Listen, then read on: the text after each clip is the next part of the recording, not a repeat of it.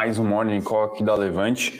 Hoje, dia 30 de novembro, vamos nos encaminhando aí para o último mês do ano de 2021. E hoje estou aqui com o Felipe Berengue. Tudo bem, Felipe? Tudo bem, Fernandão. Beleza, pessoal? Para a gente trazer um pouquinho e falar um pouco sobre as principais notícias lá fora, macro local, político aqui. O Felipe, toda a expertise, acompanha de perto o noticiário político e também as notícias micro, né, as empresas que apresentaram aí alguma novidade, algum fato relevante no dia de ontem ou até a abertura do mercado de hoje. Mas o que tudo indica, né, Felipe? Acho que uma abertura um pouco mais negativa, né? Uhum. Se na sexta a gente teve um dia de realização, ontem de recuperação, hoje deve predominar aí um tom um pouco mais de cautela ao longo dos mercados. Lembrando que a gente teve uma madrugada negativa na Ásia, uh, Europa também ali no vermelho os índices de Wall Street, os futuros, né? Já caindo, né? Caindo, os índices, a abertura aqui também do futuro indicando uma queda.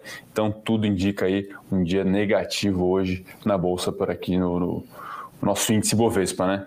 Pois é, Fernandão. E aí a gente sabe qual que é hoje o motivo. É, sem uhum. dúvidas, uhum. aí a nova variante do coronavírus, a variante que foi identificada ali na África do Sul, a variante Omicron é, e que tem já é, sido registrada na Europa, né? Então, assim, Sim.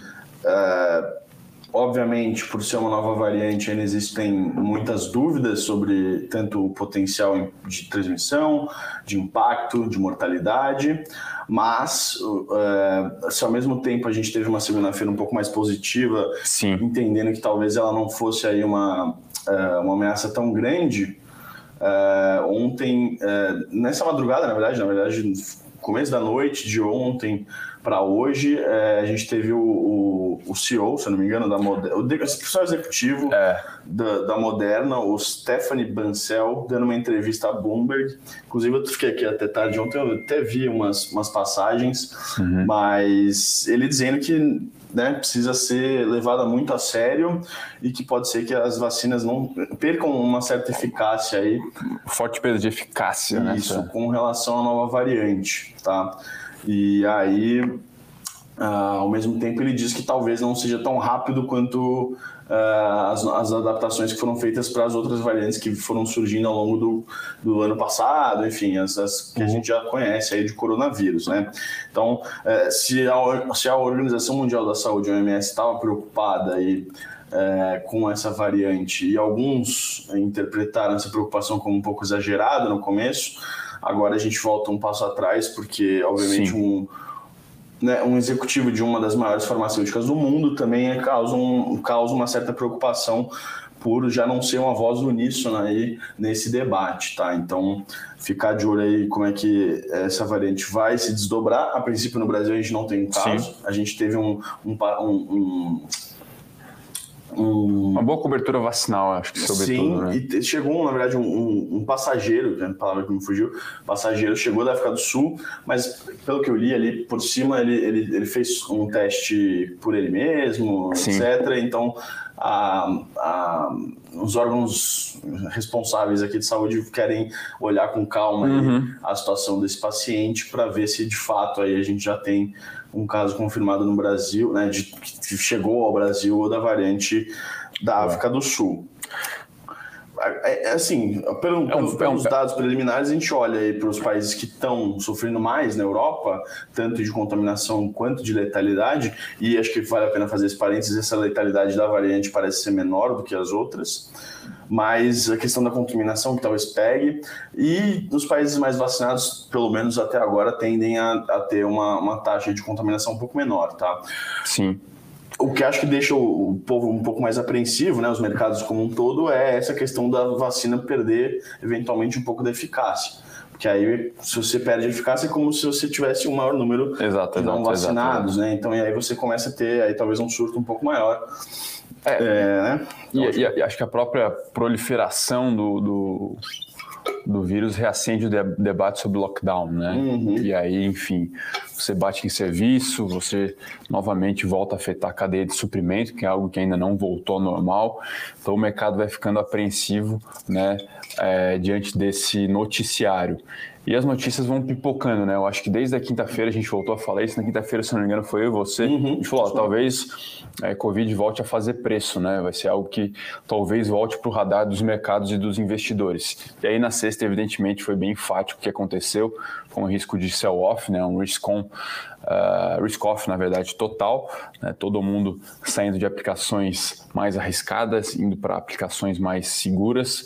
Na segunda-feira, vulgo ontem, um movimento contrário, mas é, o mercado agora fica um pouco à mercê é, dessas notícias e eu acho que é um contraponto que aconteceu com a Moderna. A primeira leitura, né, ou a primeira mensagem passada foi de que uh, teria uma, uma, atualização vacinal extremamente rápida, tudo indicava que era uma é, variante de baixa, é, baixa letalidade, uhum. mas a grande verdade é que são dados extremamente incipientes ainda, depende muito da amostragem que você pega, existe uhum. um delay muito grande entre a coleta de dados e a extração de resultados é, um pouco mais consistentes. Então, diante disso, o mercado fica realmente apreensivo e fica indo e voltando à mercê do noticiário aí do vírus. E, claro, né, o mercado acho que está com bastante receio e já sabe qual é o potencial impacto que um vírus como é. esse, os lockdowns, podem trazer ao redor aí do globo, né? Então, acho que a leitura, né, a, a, a, dinâmica do mercado e talvez da semana realmente passe aí por esse noticiário, que pode ser tanto positivo quanto negativo, tá, pessoal? Fica o cenário mais ou menos binário ali uhum. e altamente imprevisível. Evidentemente, a gente potencialmente não está falando de uma super realização, como já teve, até porque em alguma medida nos parece que na margem a economia aprendeu a lidar com os lockdowns, então o efeito de um novo lockdown ele tende a ser é, menor para uma economia que já, entre aspas, em algum grau, já se adaptou, mas está todo mundo botando na conta que a gente vai ter um 2022 pouco mais próximo ao normal. Agora, se, é, o... se isso não for verdade, acho que tem, um, tem aí, né, uma, uma certa decepção. Exatamente, né? exatamente. Ainda mais um, um ano, né, em que a maioria das bolsas andaram, né? Ao contrário aí do Brasil, né? A gente vê um decoupling, um descolamento relevante. Então é, o mercado também tem aquela de buscar motivos para realizar, né, uhum, Felipe? Então, uhum, perfeitamente. Esse é, o, esse é o cenário aí. E a gente vai entrar em dezembro, né? É, a gente esperava alguma, ou em alguma medida espera uma um movimento positivo na bolsa brasileira em dezembro, né? Tudo mais constante dado que foram, se não me engano, quatro ou cinco meses de quedas consecutivas. Sim. Então, embora isso seja.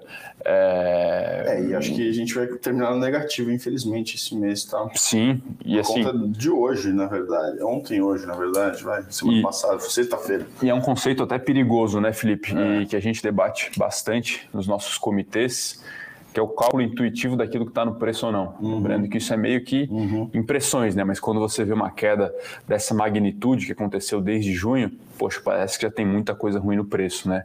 E aí você ó, volta a olhar ali é, múltiplos das empresas, é, o, o próprio múltiplo do índice, você olha e, poxa, realmente tem tem é, bastante pessimismo aqui, embora eu reitere que seja um cálculo é, é, mas sobretudo... até pela composição da nossa bolsa, né? A gente tem alguns, alguns setores que sofreram muito com a questão da pandemia, por exemplo, commodities, e outros que a gente tem conversado sobre esse re-rating, re aí que também é, vão sofrendo aí, principalmente no cenário de juros altos, inflação alta no Brasil, coisas mais domésticas também. Sim, né? Não que a inflação não seja um problema global, tá? Uhum. Hoje ela é é, agora, o Brasil também sempre tem um, tá um patamar acima aí nesse, nesse quadro, e obviamente os nossos juros, inclusive a gente, o ciclo monetário de aperto começou muito antes de outros países, Sim. tá? Inclusive uhum. os emergentes que estavam com uma dinâmica diferente.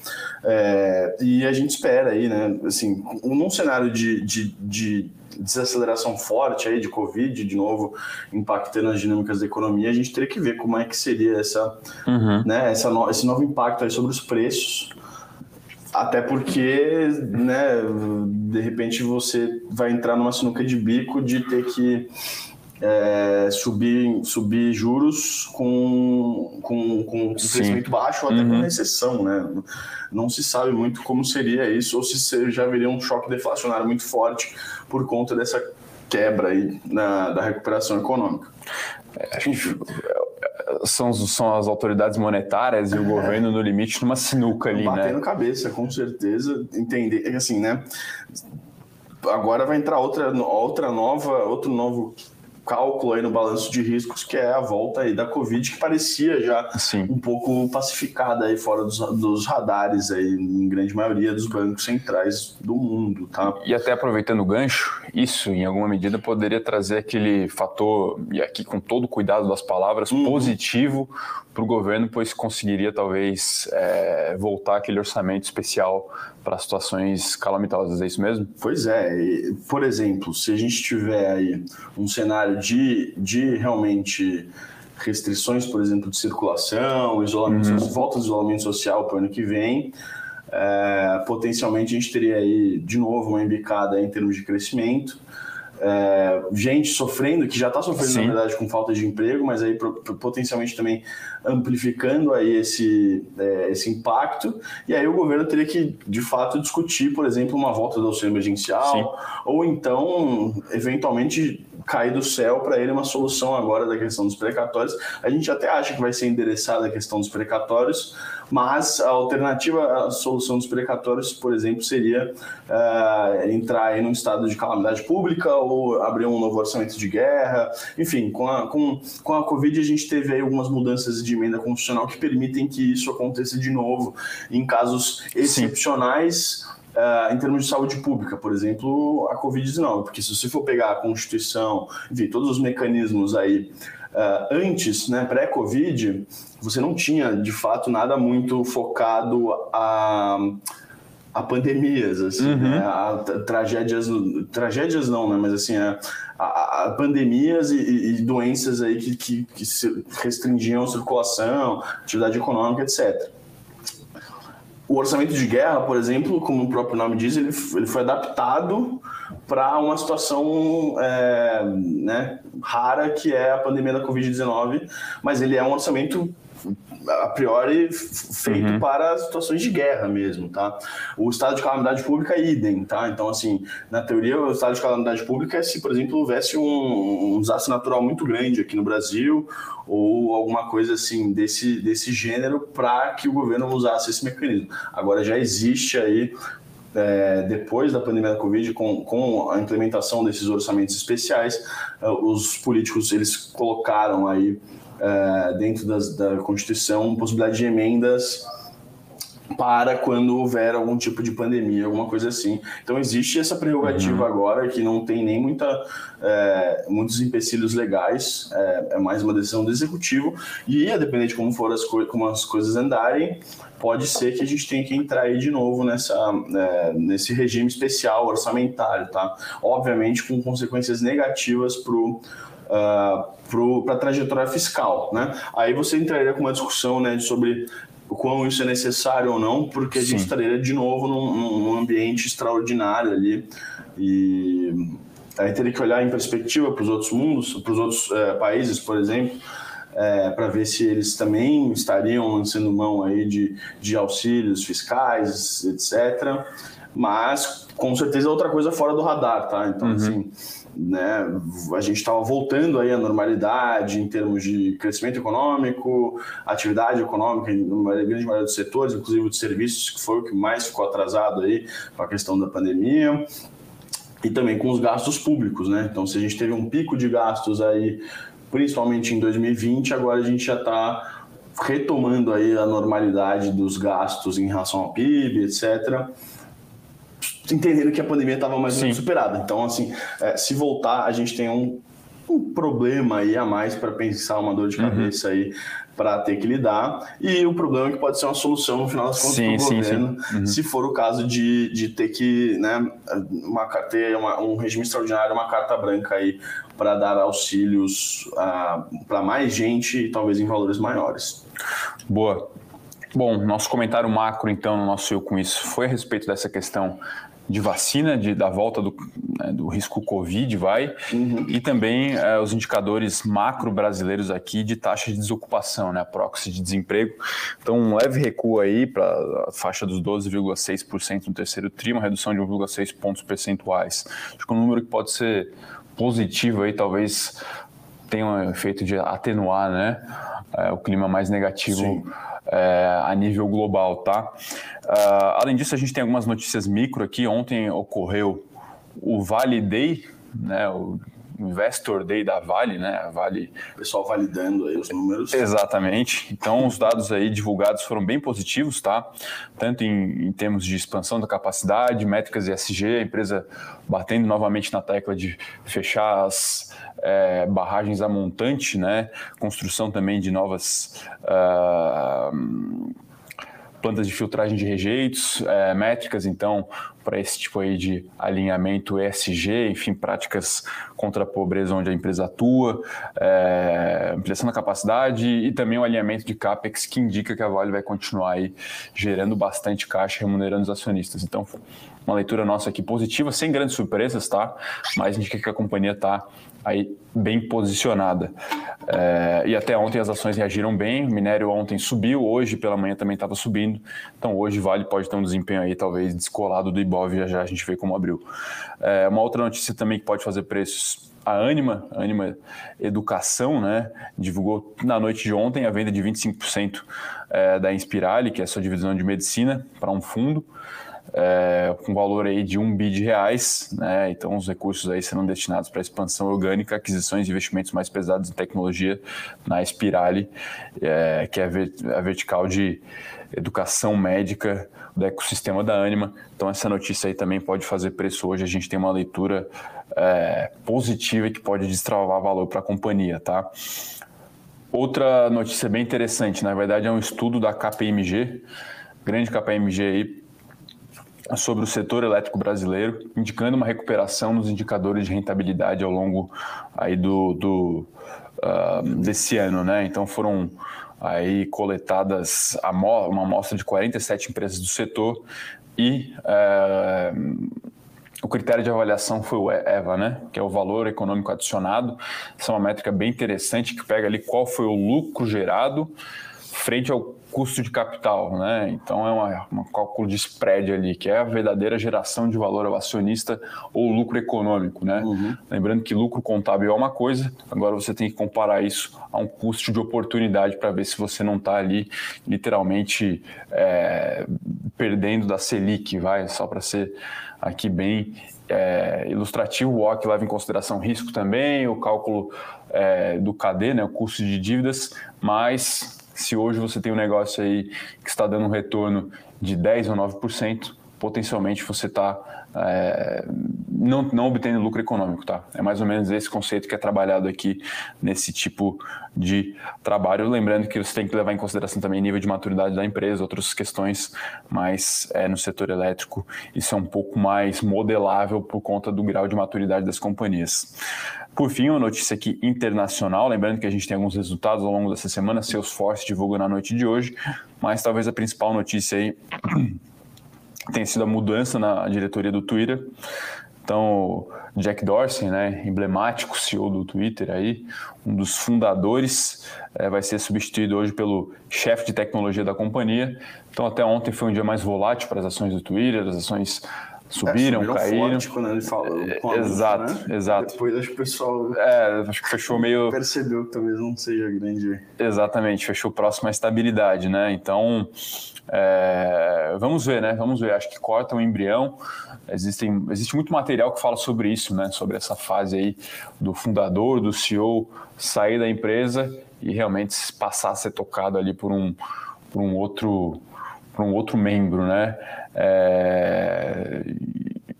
E aí tem coisas positivas e negativas em toda essa história, né? Muita gente fala que é, existe um pouco da cultura do grande CEO, do fundador, a gente vê isso uhum. acontecendo muito forte em algumas companhias. Todo mundo conhece o Bill Gates, o Steve Jobs, Jobs.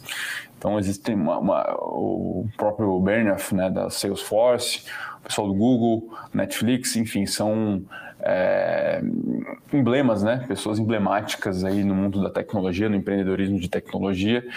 Mas no caso do Twitter aí, o mercado talvez tenha uma leitura é, mais negativa e espera que a companhia consiga talvez rentabilizar mais os seus ativos é, sua base ali de usuários, né? Talvez com mais anúncios ou novas funcionalidades, enfim.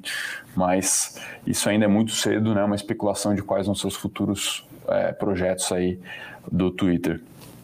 É, o Twitter que tem ficado aparentemente um pouco atrás nessa nessa corrida aí por, por uh, monetização, Sim. rentabilização aí das pessoas. Então, você vê, por exemplo, tanto o TikTok quanto o Discord, o StreamYard, o, aquela outra Twitch também, uhum. mas o próprio Facebook também, o YouTube tentando buscar aí alternativas para fazer frente a essas questões e o que alguns comentam aí ou comentavam nos últimos tempos é que o Jack Dorsey também não, não tinha essa é, né? Esse feeling, essa visão aí de, de, de, poder implementar ou tentar implementar coisas uh, mais Talvez, monetizáveis. Exato, talvez uma visão um pouco mais romântica da plataforma, não em querer rentabilizar, enfim, talvez poluir. E, né? É, e assim, se você olha para as, as melhorias feitas no Twitter nos últimos tempos, nenhuma delas animou muito, né? Então, se você Sim. pega tanto os stories lá, tipo uns stories do Twitter,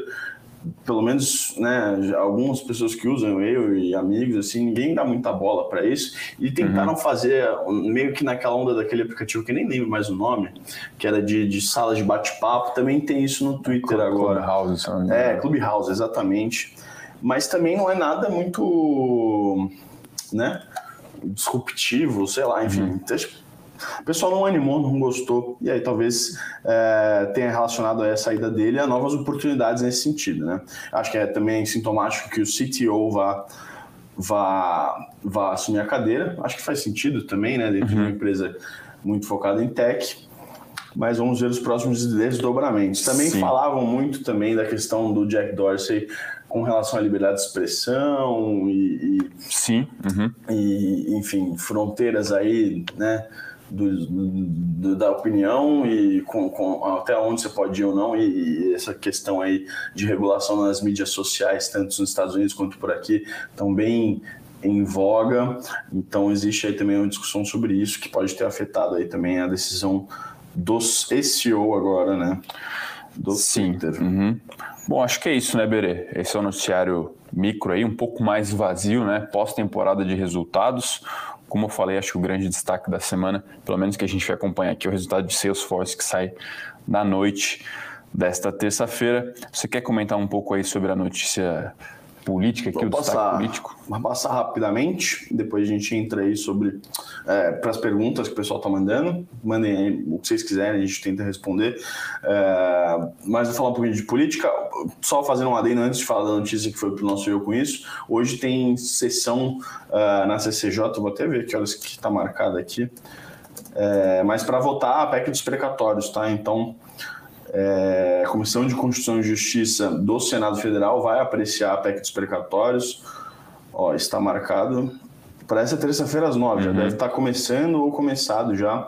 Daqui a pouco eu vou sair daqui e a gente vai ligar lá para ver, para acompanhar essa votação. Mas espera-se que dure aí pelo menos né, até o fim do, da manhã ou talvez até a tarde aí.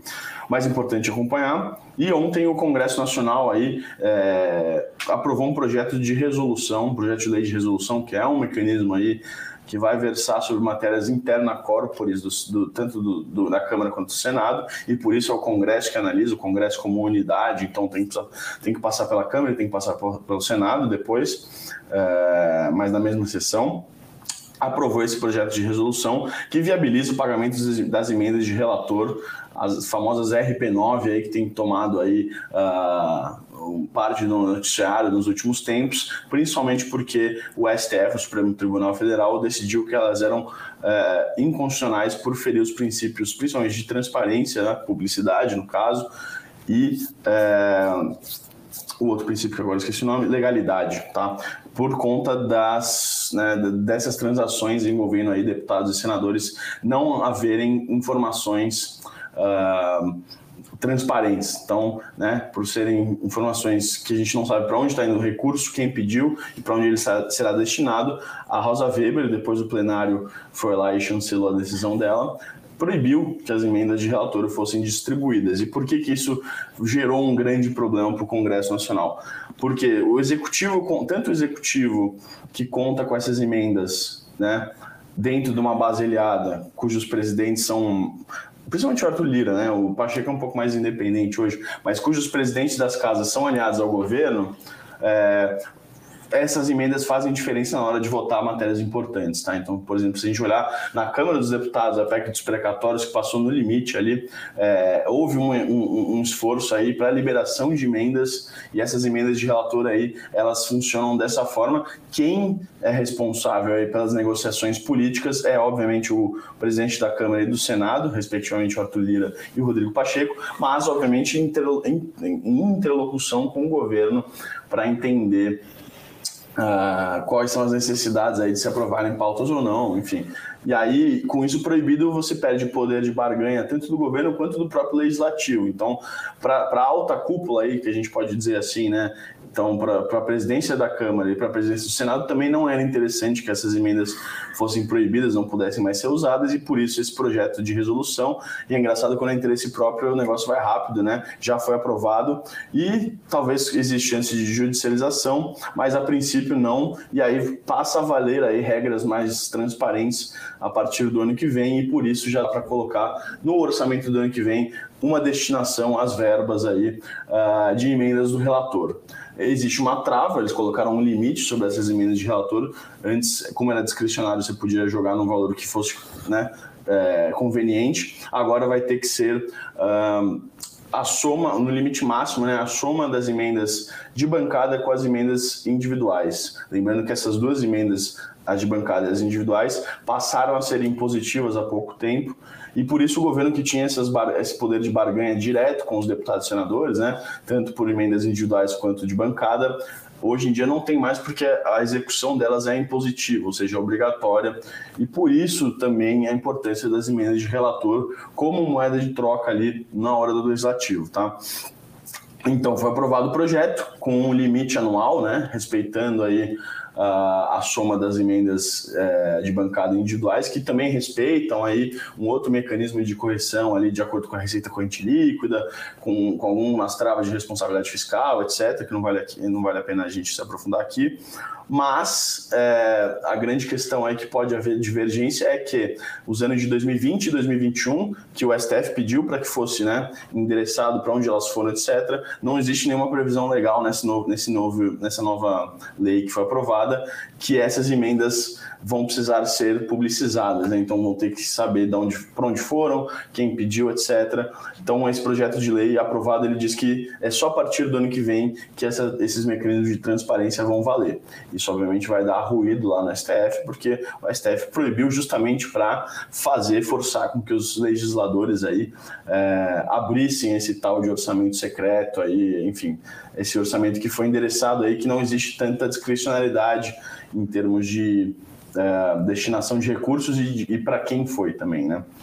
Boa. Enfim, é importante para olhar para o orçamento que daqui a pouco aí, resolvida essa questão dos precatórios, o orçamento deve entrar no radar de deputados e senadores e vai ser discutido aí em grande parte do mês de dezembro no Congresso Nacional. Boa. Muito bem. Bom, acho que é isso. Acho que a gente pode partir para as perguntas aqui do pessoal, né? Uhum. Manhã de terça-feira, bolsa aqui campo negativo, né? Abertura até um pouco mais comedida do que a gente imaginava. É... Deixa eu ver. Aqui. Mas na. na, na... Ah, menos, menos meio, né? É, um pouco na. Vale cai no 0,25, que a gente tinha destacado, né? Então, com alfa um pouco levemente positivo. É... Deixa eu abrir aqui nos setores. Acho que talvez o dado ali divulgado pelo PNAD tenha realmente Pode trazido ser. uma uma e parece uma leitura um pouco mais positiva, né? Alguns também alguns algumas declarações agora há pouco tem talvez trazido algum conforto nos mercados. Sim. O comissário da União Europeia falou que não existe motivo para pânico, uhum. questão do, do ponto de vista econômico, etc. E... Fala agora Campos Neto, fala, falava agora há pouco Kanchuk, né, que é um diretor Sim. do Banco Central. É... Saíram os dados do CAGED agora também, se eu não me engano, né? Pode ser também. Os dados que saíram, se eu não me engano, às 10 da manhã. Abrindo aqui no tablet, na pequena tela do tablet. Vamos ver se a gente consegue pegar os dados que saíram há pouco. Inclusive, eu estou sem tablet porque o meu acabou a bateria, infelizmente houve um erro de percurso. Bom, enquanto o pessoal vai tentando pegar e puxando os dados que foram, se não me engano, divulgados há pouco, pegar aqui algumas outras notícias. O Luan Silva aqui pergunta de Guatemi, que tinha as ações 3, né, as ordinárias, falou que elas sumiram da carteira e ainda, uh, ainda não voltaram, né, não consta ainda as units.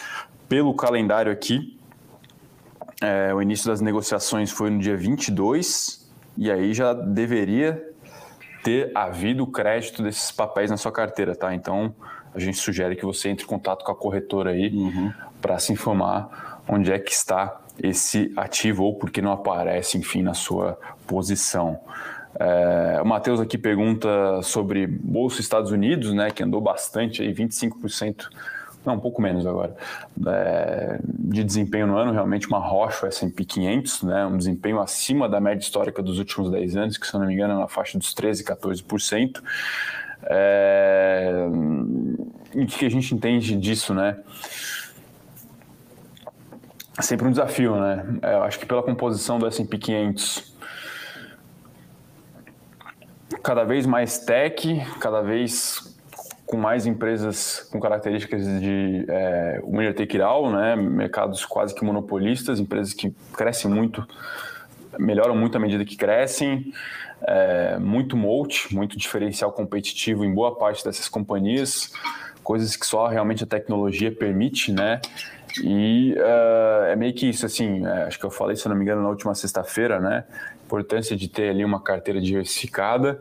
Um dos ativos que a gente gosta para tal é o, o STK11, é um ETF aqui no Brasil que compra cotas de um ETF lá fora. Então, portanto, se você tem conta lá fora, compre o ETF direto, mas se você não tem, o STK11 vai atender muito bem, já que ele permite exposição aí a uma cesta de, de, de, tech de mais de 300 empresas, desde empresas mais maduras até as que estão aí é, dando os primeiros passos na bolsa, tá?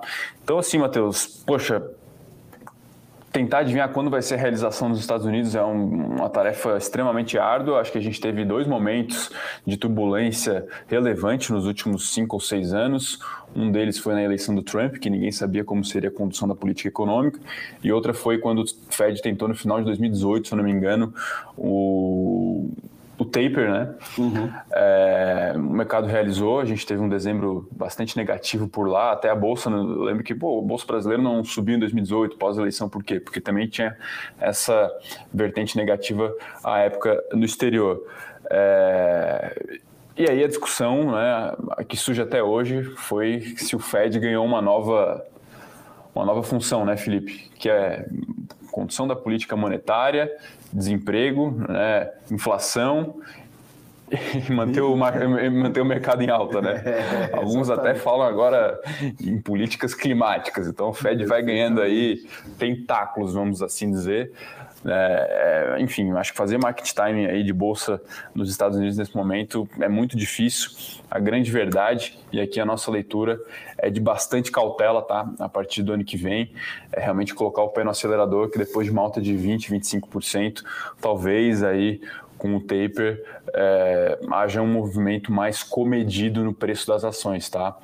É, ele finalmente chegou, né? Acho que hoje não é. Sim. Uhum. Se bem tinha que. correntes que diriam que esse, essa retirada de compra de ativos é, ficaria só para o ano que vem e a provável subida de juros também só para 2023, 2024. Sim. Acho que o que volta agora também é a Covid, né? É bom, tem essa questão também que pode né, radicalmente mudar Exatamente. o cenário, né? Mas, mas tudo mais constante, né? Tentando, tentando colocar aí, né, tirar, na verdade, o, o a Omicron da, da, da, né, do cálculo. Da equação. Parece aí finalmente ter chegado aí num patamar de, de fato, reversão aí de tendências de política monetária, uhum. tá? Agora, teve muita gente apostando em inflação em 2015, 16, 17... 18, enfim, foram uhum. os últimos anos Sim. aí, né, que, que, pô, chegou a hora, chegou no topo ali o S&P 500, as bolsas americanas, ah, haveria uma recessão e por conta da, da, do aumento da inflação e subida de juros, enfim, pelo menos uma desaceleração mais forte. E o que a gente não observou foi isso, né? Tudo Sim. bem, tem a Covid aí, mas mesmo assim, né? As bolsas muito resilientes lá nos Estados Unidos, Sim. eu acho, uhum. né? Enfim. É, a despeito do talvez desse momento atípico, né, de supply chain, de uhum. agora dessa onda ESG, uhum. Uhum. Existem algumas tendências claramente deflacionárias, né? Uhum. Acho que a tecnologia aí uma economia com alta penetração de negócios tech como nos Estados Unidos é, permite que o país é, abrace uma inflação potencial mais baixa, diferentemente do Brasil, né?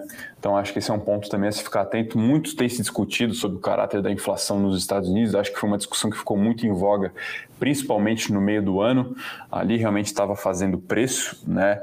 Essa discussão ainda não morreu, mas ela deu uma desacelerada. Na verdade, o mercado sempre vai estar aí é, discutindo, né? Sempre vão ter bons motivos para se investir e para não se investir. Por isso que a gente fala aqui para ter um pouco mais de é, concentração nos esforços de asset allocation do que no de market time. Uhum. É, mas essa é uma questão que, pelo jeito, vai penetrar em 2022, quem sabe 2023 também, para onde vai a inflação dos Estados Unidos, né? Se toda essa é, política monetária e fiscal vai de fato mudar aí a trajetória de baixa inflação que a gente viu nos pelo menos últimos 15 anos. Então, outro ponto extremamente complexo e, mais uma vez, aqui a gente reitera é, a posição de grandes cabeças pensantes, em que a única certeza que eles têm é que ou teremos inflação ou não teremos. então, é sempre uma lição de humildade, né? Recentemente, o Howard Marks soltou uma carta que eu ainda preciso ler. O Fernando uhum. já leu e já releu, com certeza. Mas recomendamos sempre aí ouvir as opiniões dos grandes né, investidores aí, consagrados já. Tá? João, tem uma pergunta muito boa para você aqui. Acho Pode que é mandar, a, a pergunta do ano 2022. Opa, com certeza. Pode ser que perca força ou ganhe força essa pergunta, é. né? A gente não, não é sabe. É tudo mais constante também, vai. Sim. Acho que a terceira via vem forte. João, acho que existem algumas condições aí para a terceira via vir forte, tá? Acho que precisa de um nome despontando ainda mais do que a gente tem visto. É, por mais que o Sérgio Moro aí tenha entrado, na, pelo menos na pré-disputa aí, como pré-candidato né, à presidência da República, e por mais que ele tenha subido ali do, do, patamar, nas últimas pesquisas, né, pelo menos, do patamar dos 7, 8% das intenções estimuladas de voto para uns, uns 10 a 13, dependendo da pesquisa, um pouco mais, mas na média por aí. É, existe aí uma, uma novidade, né? um, um aumento de, de intenção de voto por conta dessa novidade aí, uhum. da entrada dele na, na, na no, no pleito, tá? na pré-disputa. Né? Então, assim, imagina o seguinte: se alguém vem perguntar para você, né, que é que esses institutos de pesquisa fazem, se dentro das opções lá que você eles colocam, eles elencam, né? Se você prefere Bolsonaro, Lula, Ciro Gomes, João Dória ou Moro, se você, pelo menos nesse momento agora de mudança, se você entende que o Moro não vai ser candidato, a tendência é você procurar por outro candidato aí, mesmo não havendo nenhuma interferência aí no, na pesquisa em si, na pergunta em si, tá? Porque às vezes o candidato ele não sabe ainda se vai sair ou não, então eles colocam na pesquisa mesmo para ter um, algum tipo de tracking aí.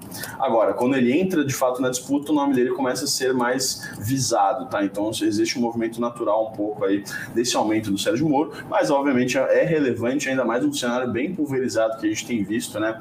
Onde nas últimas pesquisas, Simone Tebet, que é pré-candidato ao PSDB, pelo, pelo MDB, uh, ah, Rodrigo Pacheco, que é pré-candidato ao PSD, Luiz, Luiz Henrique Mandetta, que era pré-candidato pela União Brasil, agora não é mais, é, quem mais? Alessandro Vieira, pré-candidato pela cidadania, entre outros nomes aí, nenhum deles conseguiu aí chegar na casa dos 10%.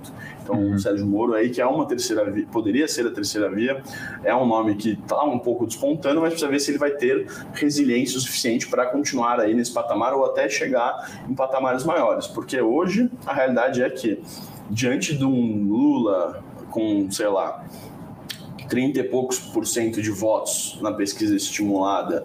E metade disso, até um pouco mais na espontânea, que também é importante olhar, porque dá o recall aí nas pessoas, e, um Bolsonaro com 30% 25% numa espontânea e numa, numa estimulada e, e, um pouco menos aí, uns 20, 15% numa, numa espontânea, o fato é que essas duas forças políticas estão se sobressaindo, então uma terceira via ainda vai precisar achar um espaço aí.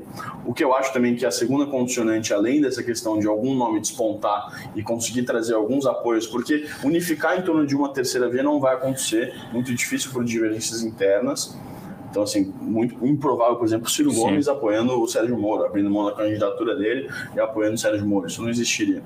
É, mas o que precisa também é alguns dos dois, seja Lula, seja Bolsonaro, desidratar. Eu acho, o que a gente olha hoje, olhando para tanto pela questão uh, de quem está governando o país, quanto pela resiliência de uma base de esquerda, né?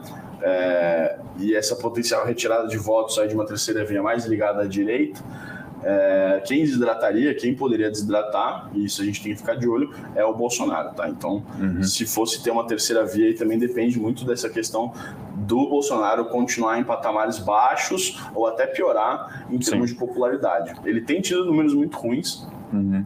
Agora, o que. Essa o semana que... saiu um dado de reprovação, um é, aumento marginal de 64% para 65%. Né? Um dado bem, bem, bem, assim, bem significativo. Se você for pegar historicamente, qualquer presidente candidato à reeleição com esses números não se reelegeu, não, não se reelegeria, tá? Uhum. Assim, os reeleitos têm, tinham uma aprovação melhor, uma reprovação pior, tá? Uhum. É, uma reprovação melhor, pior no sentido, né, menos é, menos, menos, alta, né, mais baixa, uhum. e uma aprovação mais alta. Menos rejeição e uma Isso. base um pouco mais satisfeita. Né? Exatamente. Então, o mix atual, embora seja um número líquido, ruim por enquanto. Sim, sim, ruim, ruim. Talvez o que anime o mercado, não sei se hum. é sua leitura, e aqui uma uma posição quase que leiga aqui, né? Uhum. Mas muita gente tem falado em Lula Alckmin. Uhum. Aquelas, aquelas escalações a lá. Cara, é... lá quando, quando, você escala seu time na cabeça, né? Aí fala assim: Moro e Arida e Dória e Meirelles. Aí traria um certo alívio para o mercado, que em alguma medida teria alguma alguma responsabilidade? O Dória já convidou o Meirelles, provavelmente vai integrar a equipe econômica, o Meirelles. Hoje é secretário da Fazenda do governo do Estado de São Paulo, então Sim. já está trabalhando com o Dória. Uh, o Moro tem. Não sei se o Pércio Arida toparia essa, essa é, esse convite, mas Sim. ele tem falado com o Pastore, com o Afonso Celso Pastore, uhum. que também tem boa interlocução com o mercado, e o Moro tem se colocado muito né, sobre esse prisma da responsabilidade fiscal, enfim, das reformas, etc., tentando muito buscar aí a, né, um apoio do mercado e de outros uhum. entes aí ligados à economia. O Lula com o Alckmin, se fosse há umas duas semanas, eu diria que seria assim virtualmente impossível ter um apoio como esse. Sim. Uhum. Mas as peças políticas estão se movimentando e você vê o próprio Alckmin essa semana aí dando um aceno, tá? Eles vão se encontrar nos próximos dias. Precisa ser uma aliança bem consolidada, tá? O Alckmin, obviamente, não, não está interessado em entrar numa aliança de graça, né? Na verdade, não existe almoço grátis também lá em, Brasília, em lugar nenhum, né? É, mas é, é, possível, tá? Hoje, hoje é uma alternativa plausível. Eu entendo que uma chapa dessa é, apaziguaria aí um pouco os, os, medos do mercado de ter um Lula muito mais à esquerda. Uhum. Portanto, né, trazer o, alguém como Alckmin é uma sinalização ao centro mas ainda assim não sei com, como é que é o sentimento geral aí dos mercados sobre a volta é, do PT ao poder, tá? Então acho que existe aí uma memória muito ruim dos, dos, últimos anos de gestão petista, que foi quebrada aí com o impeachment da Dilma Rousseff, depois a gente tem o Temer, depois a eleição do presidente Bolsonaro, que também não tem agradado, tá? Na verdade é essa, assim, né? Principalmente agora depois dessa ruptura, essa ruptura com o teto de gastos, que foi uma manobra, não foi uma ruptura formal, mas sim nas entrelinhas é, tem dado uma bela uma esvaziada aí nessa, nessa confiança aí que o mercado tem na, na, na, gestão liberal, né, gestão econômica do governo Bolsonaro. Obviamente, isso pode ser muito facilmente renovado caso nos, nos próximos, no próximos, próximos meses é, é, exista algumas sinalizações aí mais positivas para o mercado. Uhum. Boa. É, eu vou, vou, aproveitar que o Adilson colocou algumas perguntas aqui. É, as votações para as emendas ontem de parlamentar foram nominais, tá? Se você entrar no site do Congresso Nacional, você consegue puxar aí o resultado uh, nome a nome, tanto da Câmara quanto do Senado. Em especial no Senado, que a diferença foi de dois votos, foram 34 votos favoráveis e 32 contrários. Então, né, teve muita gente aí uh, olhando para esses votos para ver quem que traiu quem ali. E uh, a outra pergunta é se o STF mandou abrir né, a questão das, da, das emendas transparentes. se não for aberto, o que acontece? Na verdade, a princípio, o, o Congresso está sinalizando que não vai abrir mesmo retroativamente. O que a gente tem já desde, desde o fim do resultado de ontem né, no Congresso é que parlamentares vão entrar também com pedidos no STF para rever essa constitucionalidade dessa questão. O que o Lira e o Pacheco têm defendido é que não dá para você puxar nesses dois anos uhum. que já se passaram para onde foram suas emendas exatamente, quem pediu, etc. Mas existem uh, contrapontos que dizem que sim, é possível sim. e que isso seria, na verdade, só uma manobra aí, um acordo tácito para não revisitar essas questões por motivos, obviamente, políticos, tá? Então, vamos esperar os próximos casos, os próximos desdobramentos desse caso. O STF é muito provavelmente é, vai ser provocado, é muito provável que seja provocado, e a partir daí pode ser que a questão seja judicializada e mesmo com essa resolução o STF peça aí que é, exista transparência retroativa aí, é, causando mais atrito entre os dois poderes, tá? Então isso acho que é uma coisa para ficar no radar. Boa. E temos mais perguntas aqui. É, o. Sobre bolsa, o Luiz talvez. Carlos aqui pediu um pouco mais de detalhes sobre o Vale Day, né? Lembrando que o Vitor, o Japa, o Bruno olham bem mais de perto, mas eu também acompanhei um pouco. Na verdade, o que a gente acompanha da Vale é tri após tri, ela balizando para baixo a expectativa de produção, tá? Então, no último tri aí, ela vinha alinhado que a estimativa né, para o fechamento desse ano de produção seria de 315 a 335 milhões de toneladas, MTPA, né, milhões de toneladas por ano. Uhum. Esse ano deve fechar mais próximo à banda inferior, ou seja, mais próximo ali a 315 a 320. Já para os próximos anos, ela espera aí uma crescente nesse, nesse número, né? Então, é, 370 uh, a partir do final do ano que vem, 400 até 450 ali, isso olhando para o longo prazo, ou seja, um volume bem maior. Ela também ali deu guidance de CAPEX, que esse ano deve ficar aí no ano que vem deve ficar em 5,8 bi de dólar e de 5 a 6 bilhões ali nos próximos anos. É, e ela também reviu para baixo o custo caixa, né, que eu acho que é um indicador bem importante, quase que uma proxy para margem EBITDA, margem operacional e, consequentemente, de geração de caixa, potencial de pagamento de dividendos. Então, ela espera aí uma redução de 1 bi de dólar, prazo de 18 a 24 meses em termos de custos. É, EBITDA aí para 2023 entre 16 e 24 bi de dólar. É, isso, evidentemente, vai depender do preço de minério. Sobre o preço de minério, ela espera uma estabilização aí é, a partir do segundo trimestre do ano que vem, tá? Então, são números aí bem interessantes. Pegar aqui principalmente o dado de custo caixa, que eu achei bem interessante. É, esse é o custo caixa aí, considerando os finos de minério de ferro a redução de atualmente 17 dólares por tonelada para 15,5 a 16 dólares por tonelada.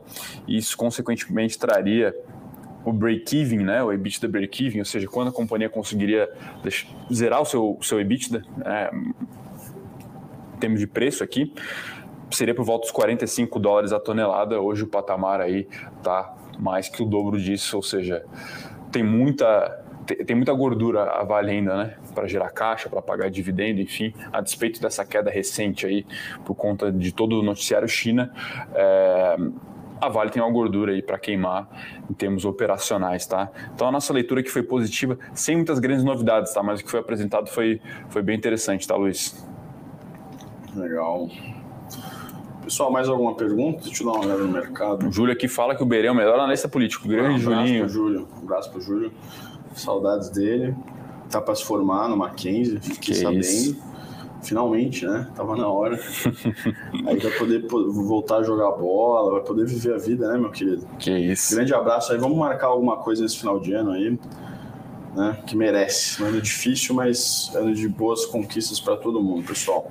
Eu acho que é isso, né? Luiz, ah, sobre, a, sobre a sua outra pergunta ali, não se responder, amanhã o Bruno Japa, o Vitor pode vir aqui e falar um pouco sobre essa uh, política de combustíveis aí do governo, porque realmente ah, vou pegar a última também aqui, o Adilson perguntando se essas emendas estão inclusas dentro do teto. Elas precisam estar no teto de gastos, dentro do teto. Elas não, elas estão, não estão inclusas no orçamento preliminar que foi enviado pelo governo. O, o governo vai revisitar esse orçamento, vai logo que acabar a, a tramitação PEC, da PEC dos precatórios, que é em breve, muito provavelmente, eles vão enviar uma nova peça, reajustando premissas inflacionárias aí, para ter uma questão de gastos aí que está ligada à inflação, e também abrindo espaço fiscal e aí tendo que né, é, acomodar esses gastos aí que estão inicialmente previstos vai ser uma discussão boa tá, no Congresso. Não existe espaço fiscal suficiente para colocar todas as medidas que o governo quer colocar. Então, por exemplo, reajuste no funcionalismo público, Uh, tem um pouco de vale gás aí no meio, vale uh, diesel, né? Auxílio diesel que o Bolsonaro falou que ia, ia considerar os caminhoneiros. Apesar do impacto fiscal reduzido, né? Na margem ele acaba comendo um pouco. Uh, emendas de relator, o fundão eleitoral, tudo isso vai ter que ser discutido e inevitavelmente os, os legisladores, né? Seja o governo, seja o Congresso, vão ter que escolher alguns gastos em detrimento do, dos outros, tá? A nossa expectativa é que eles escolham gastos uh, mais positivos, né? Se é que existe algum gasto positivo nesse meio aí, mas assim, gastos que tenham mais retorno na sociedade e não só retorno próprio, tá? Por exemplo, o fundo eleitoral é uma coisa muito mais de interesses apenas dos deputados e senadores do que interesse geral da sociedade. Sim. Então, ficar de olho aí nessas escolhas que vão ser feitas e isso provavelmente pode impactar o mercado durante os pregões em dezembro, tá? Boa. Bom, acho que é isso, né, Bere? Quase acho uma hora tá aqui de call, tá 52 bom. minutos. Uma terça-feira. Mercado de lado, tá? Caindo 0,08. É, então, desempenho positivo, pode ter uma né? surpresa aí hoje, eu não sei como é que tá lá fora, mas eu acho que o pessoal esperando aí é, boas notícias vindas da questão do da PEC dos precatórios, tá? Um encaminhamento no, na CCJ. Talvez e, o dia do doméstico hoje, exato, né? O petróleo em queda, e aí enfim. liberar aí a discussão para o plenário do Senado e aprovação dessa medida aí, dando fim, fim desse esse grande embrólio aí que arrastou aí, se arrastou nos últimos meses e acabou impactando o mercado, tá? Boa. Para finalizar aqui, o Amauri fala para a gente ficar em economia, pois política vocês não ah, estão com não, nada. Deixa eles, é, enfim, aqui a gente tem, tenta trazer uma leitura totalmente Ai, fria da situação, uma análise, uma análise política ponderada. Só lamento aí se você não, não gostou, mas. divergências, mas entende que lamenta que você não tenha gostado. Lamenta, às vezes algumas notícias não agradam. Agora, quem acompanha a gente sabe que a gente tem acertado aí nas questões macro, políticas também, por exemplo, eleições de 2020 na, no Estados Unidos. Estados Unidos, o andamento das reformas esse ano, que a gente era bem cauteloso e outras coisas aí, a questão fiscal como um todo, tá bom? Beleza. Valeu, pessoal. Um abraço aí, bons negócios e amanhã tem tchau, pregão, tchau. tem morning call aqui. Valeu. Valeu. Para saber mais sobre a Levante, siga o nosso perfil no Instagram, levante.investimentos. Se inscreva no nosso canal do YouTube, Levante Investimentos. E para acompanhar as notícias do dia a dia e mais sobre a Levante, acesse nosso site levante.com.br.